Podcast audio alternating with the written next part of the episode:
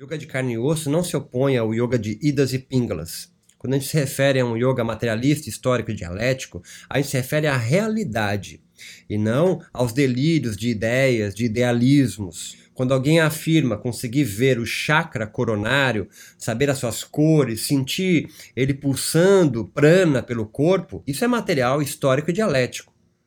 Não habita um mundo pairando sob a realidade. Ela é real. O que se analisa no materialismo ou no yoga materialista são as condições materiais, históricas e eternamente em diálogo que fazem com que você sinta prana surgir, passar, ida e pingala ter uma eficácia nas suas práticas ou não. Essa é a diferença. O yoga materialista histórico e dialético, ele não acredita que os textos tenham sido escritos por pessoas que pairam sobre a realidade. Rishis são homens e mulheres de carne e osso. Dessa forma, o yogi moderno, ele sofre da doença da história, que se manifesta pelo excesso de estudos e conhecimentos sobre o passado, perdendo total a sua capacidade criativa. O yogi moderno não aprendeu a esquecer, por isso é. que ele se converte na crença do próprio ser em si mesmo, este ser, este eu que habita um lugar fora da realidade. Por isso ele ser um idealista. O yoga materialista não é aquele pautado na empiria de tabela de Excel. É um yoga pautado na realidade. O seu contraponto é o idealista, que imagina que há um lugar onde as ideias atuam e aí depois ele vai transformar o mundo. O yoga materialista, então pautado na realidade, portanto em samsara, ele acredita que é a transformando o corpo dele que ele vai produzir ideias. As ideias vêm a partir da transformação do corpo e não o contrário. Este, o yogi ideal, nem quando nas suas escrituras, quando dizem nem isso nem aquilo, este ainda se apega no antes. E por quê? Pois é fraco, cansado, triste, impotente. Só quando o desejo de ser livre for maior do que o de ser escravo, devoto, obedecedor de leis, um servil voluntário, é que esse yogi, que imagina um yoga ideal, volta a praticar um yoga eficaz novamente. Este matou o yoga nele mesmo, quando também destrói sua vontade de criar algo novo. E criar algo novo não é inventar um conjunto de técnicas organizadas de um método para um novo nicho do mercado yoga ainda não explorado, mas confiar em si e na, na própria vida como obra de arte de uma estética da existência não capturada pelo servilismo.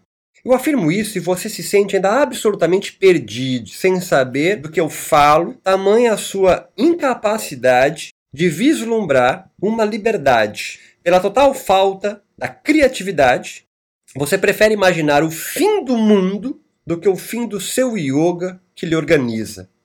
O motivo dos indivíduos que se aproximam do yoga são absolutamente verdadeiros hoje. Ansiedade, depressão, transtorno de atenção, até as dores nas costas e demais reflexos desse endurecimento do corpo numa real couraça para se proteger, uma, uma espécie de uma cascadura, de um tipo de calo, para anestesiar-se da dor de não conseguir, porque é impotente, estar sendo. Até mesmo a busca do yoga sexualizado por o Tantra alguma coisa é reflexo total da incapacidade, da impotência de gozar na vida, literalmente. Entre mentes, o que você faz é repetir a fórmula que foi treinado em seu curso de formação de yoga. Retirar-se, deslocar-se, remover esse indivíduo da realidade que o aflige e conduzi-lo ao menos durante as aulas, de segunda, quarta, sexta, das 8 às 9, para um outro mundo, esse ideal imaginário que não existe, fazendo acreditar que a realidade material, histórica e dialética, que o faz sofrer com ansiedade, depressão, dores nas costas, transtorno de, aten de atenção, que acontece no diálogo constante com eles, e promove a, a contradição que faz esse aluno te buscar como professor de yoga, enfermo, você vai dizer para ele que tudo isso é uma ilusão, é maia. Observe a perversidade disso. O seu aluno sofre, busca ajuda e você, um yogi informado, ao invés de ajudá-lo a superar essas contradições, você anestesia a dor. É a mesma prática dos cuidados paliativos ao invés de lutar para transformar a realidade, criando, criar uma rota de fuga para buscar uma nova estética da existência, você anestesia a dor dele, fazendo-o imaginar que tudo que ele sente é uma ilusão, e ele volta para casa anestesiado e a realidade continua batendo nas costas dele. Você então ensina técnicas para ele continuar sofrendo calado e ainda o convence que ele ignora a realidade que se apresenta no corpo dele e promete um delírio como cura.